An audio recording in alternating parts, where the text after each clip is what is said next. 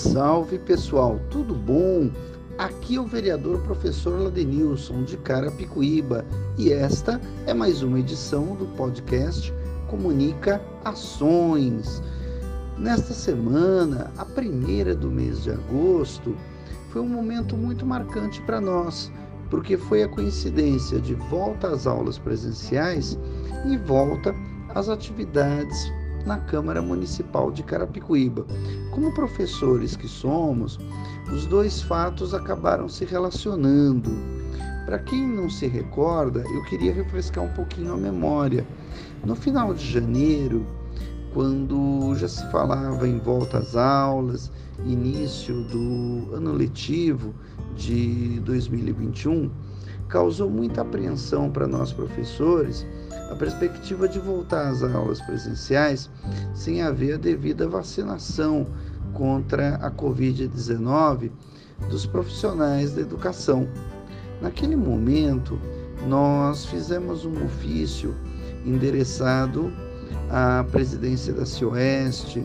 Para quem não sabe, a CIOeste é um consórcio que reúne todas as cidades da região oeste da Grande São Paulo.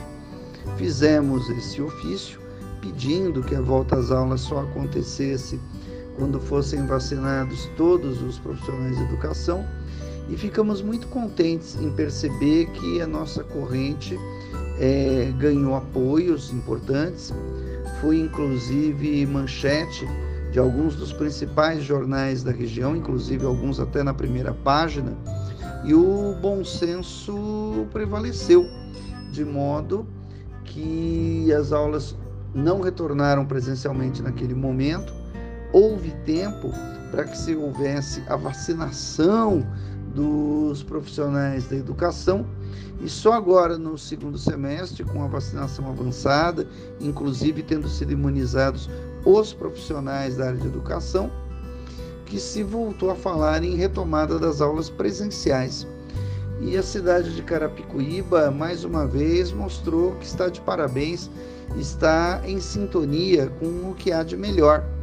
Além de estar se destacando continuamente na vacinação contra a Covid-19, a cidade voltou às aulas presenciais agora no dia 2 de agosto, apenas com 35% dos estudantes presentes e com o compromisso de só aumentar esse índice conforme for se tornando mais seguro. Então, parabéns para a Prefeitura de Carapicuíba, parabéns para a Secretaria Municipal de Educação, que se preocupou em retomar as aulas apenas com níveis seguros, prudentes. Parabéns! Outro momento em que a educação ficou muito presente no nosso mandato coletivo e participativo foram nas indicações que nós apresentamos à Câmara Municipal. Nessa semana, apresentamos três indicações legislativas que você sabe, indicações são documentos em que nós apontamos, indicamos ao prefeito a necessidade de um serviço ou de uma obra. A primeira delas é, foi a que nós pedimos um maior número, uma ampliação do número de ADEBs, que são auxiliares da educação básica, né, do desenvolvimento da educação básica. São aqueles profissionais que auxiliam os professores da educação infantil. E percebemos que era necessário aumentar o número de ADEBs, uma vez que a cidade de Carapicuíba vem é, inaugurando escolas e muitas outras estão na perspectiva de serem inauguradas. Outro documento, outra indicação legislativa, em que nós pedimos que os ADEBs, os auxiliares do desenvolvimento da educação básica, tivessem a possibilidade de receber horas extras, uma vez que estão em número insuficiente e, e muitos dos que estão ali atuando estão trabalhando além da sua jornada de trabalho regular. Então pedimos que a Prefeitura de Carapicuíba estude a possibilidade de pagar horas extras para esses profissionais. E a terceira indicação que nós fizemos foi que a prefeitura agilizasse todos os processos pertinentes ao concurso público em vigor número 2 2021, que pretende ampliar o quadro de profissionais da área de educação. Então, nós pedimos que amplie esse quadro, esse concurso, para professores e outros profissionais de educação, tendo em vista que a cidade está inaugurando escolas e muitas outras estão na perspectiva de serem inauguradas. Outro momento que mostrou que a educação é uma tônica do nosso mandato coletivo e participativo foi quando esta semana nos posicionamos contrários a um projeto de lei que está tramitando na casa, um projeto de lei que pretende é, implementar em Carapicuíba a chamada educação domiciliar. Para quem não sabe o que é a educação domiciliar, é aquela modalidade de educação na qual a educação não vai ser desenvolvida é, na escola. As crianças e jovens serão educadas nos domicílios, sob responsabilidade de suas famílias. Bom, em primeiro lugar, como professor de história que sou, eu devo dizer aqui que a educação pública, a escola pública, é uma conquista da Revolução Francesa, que desenvolveu a escola pública como um instrumento de igualdade social, de desenvolvimento de oportunidades para todos, um mecanismo de transformação da sociedade. Porque antes da Revolução Francesa, antes do desenvolvimento da escola pública, o que, que havia? Os nobres, os poderosos, eles contratavam professores particulares, preceptores, né? que assumiam a responsabilidade de educar os filhos de nobres e poderosos. E o resultado disso, todos nós sabemos, era uma educação elitista que privilegiava uma minoria e aqueles que a recebiam se consideravam melhores que o restante da sociedade. Então nós consideramos o quê? Que é um retrocesso. E como nós somos progressistas, ligados ao desenvolvimento de uma escola pública de qualidade, com igualdades para todos, somos totalmente contra. Além disso, é preciso lembrar que a educação domiciliar não está prevista na legislação brasileira, sendo, portanto, inconstitucional. O Supremo Tribunal Federal foi muito claro, ele foi muito cristalino, ele foi muito feliz quando afirmou que a educação domiciliar só será válida no Brasil no momento em que houver uma lei federal a regulamentando, coisa que não existe até o presente momento. Então, portanto, se nós não temos uma lei federal, a nossa Constituição também não prevê, é uma perda de tempo, para dizer o mínimo, estados e municípios falarem sobre isso. E como se tudo isso ainda fosse pouco, eu quero aproveitar esse momento do podcast, que é um momento que a gente tem um pouco mais de liberdade, de tempo, de disponibilidade, para dizer alguns motivos pelos quais nós somos totalmente contra a educação domiciliar. Primeiro, é na escola que nós temos a oportunidade de conviver com os outros, conviver com quem pensa diferente, conviver com o ensinamento científico, e é um momento ali na escola pública que nós aprendemos a compartilhar.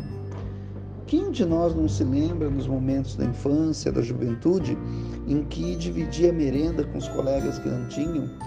Naquele momento em que nós percebíamos que a sociedade se divide entre indivíduos que têm e que não têm recursos, e que nós devemos praticar a empatia, praticar o compartilhamento com aqueles que não têm. Nunca é demais lembrar que educação domiciliar não garante os 200 dias letivos, não garante as seis horas mínimas de aula, a que a nossa legislação garante a todos a que frequentam uma unidade escolar. Outro motivo é que essa pandemia deixou muito claro ah, que sem as escolas nós temos insegurança alimentar. Para falar a verdade, sem as escolas nós expusemos milhares de crianças e jovens à fome. Muitas, muitas redes municipais de ensino distribuíram merenda às crianças e jovens regularmente matriculados, porque a gente percebe que ainda hoje no Brasil não ter escola significa para muitas crianças que elas e jovens não vão ter acesso a uma refeição. Não ter as escolas, negar as escolas às nossas crianças, aos nossos jovens, fragiliza a democracia, fragiliza o debate, fragiliza a oportunidade de questionar. E nós que somos professores da grande maioria da rede pública, que temos uma visão de mundo progressista, não nos alinhamos a um pensamento conservador e retrógrado como este. Outra coisa também é o caso da gente perguntar a quem interessa a educação domiciliar. Interessa a uma minoria, e é uma minoria privilegiada.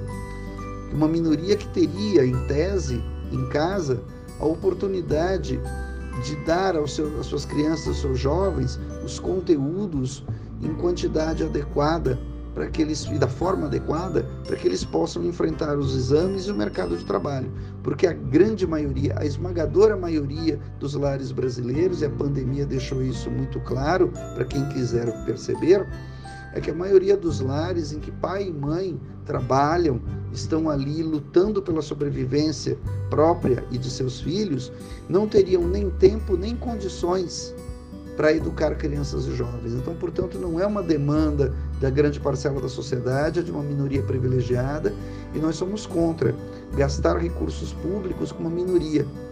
Porque vejam, nós teríamos que gastar recursos públicos para supervisionar essas crianças e jovens, teríamos que fazer provas especiais, controlar especialmente a presença e o aprendizado dessas crianças com dinheiro público. Então nós pensamos que o dinheiro público, a demanda pública, é para toda a sociedade e não para uma minoria privilegiada. Portanto, somos totalmente contra. E desde já, deixo claro, tramita também na Câmara de Carapicuíba o projeto do Escola Sem Partido. E como nós somos de uma perspectiva progressista, nós somos é pela escola sem mordaça. Isso sim, somos totalmente contra e fomos votos vencidos, sim, na votação da última sessão na terça-feira. Foram 16 votos favoráveis, apenas o nosso contrário, mas não tem problema não. Nós nos consideramos vitoriosos porque tivemos a oportunidade democrática de nos posicionar e mostrar para os nossos apoiadores, nossos eleitores, qual é a nossa perspectiva de educação. Uma perspectiva progressista, uma, progress... uma educação transformadora, libertadora e igualitária. Portanto, totalmente contrária a esse pensamento conservador. E nessa perspectiva de trabalhar com a verdade para a melhoria da sociedade, nós apresentamos um requerimento muito importante na Câmara Municipal, que cobrava do IBGE, do Instituto Brasileiro de Geografia e Estatística, quais as metodologias utilizadas para contabilizar a população de Carapicuíba porque nós não concordamos com o número que o IBGE oficialmente apresenta, que Carapicuíba tem apenas 400 mil habitantes e apenas 300, que tendo 300 mil eleitores. Ora, uma cidade com 300 mil eleitores, como garante a justiça eleitoral, não tem apenas 400 mil habitantes.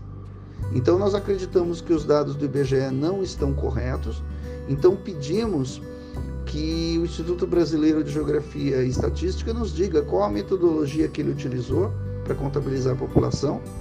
E aproveitando que nós estamos próximos de haver um censo, porque todos sabem que a contagem da população dá de 10 em 10 anos, era para ter acontecido em 2020, não aconteceu por conta da pandemia, seria agora em 2021 e esperamos que seja em 2022.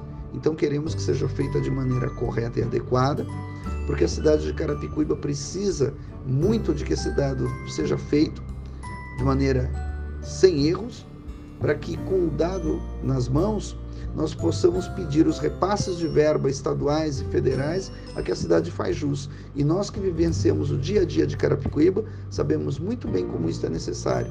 Não é capricho, não é preciosismo.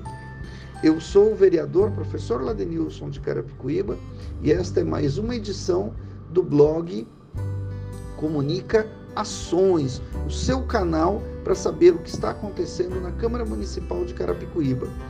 Conte conosco, acesse as nossas mídias, o nosso site www.professorladenilson.com.br, professor Ladenilson no Instagram, no Twitter e no Facebook. Forte abraço e até a próxima edição do nosso podcast Comunicações. Eu sou o vereador Ladenilson, de Carapicuíba. Forte abraço, tchau!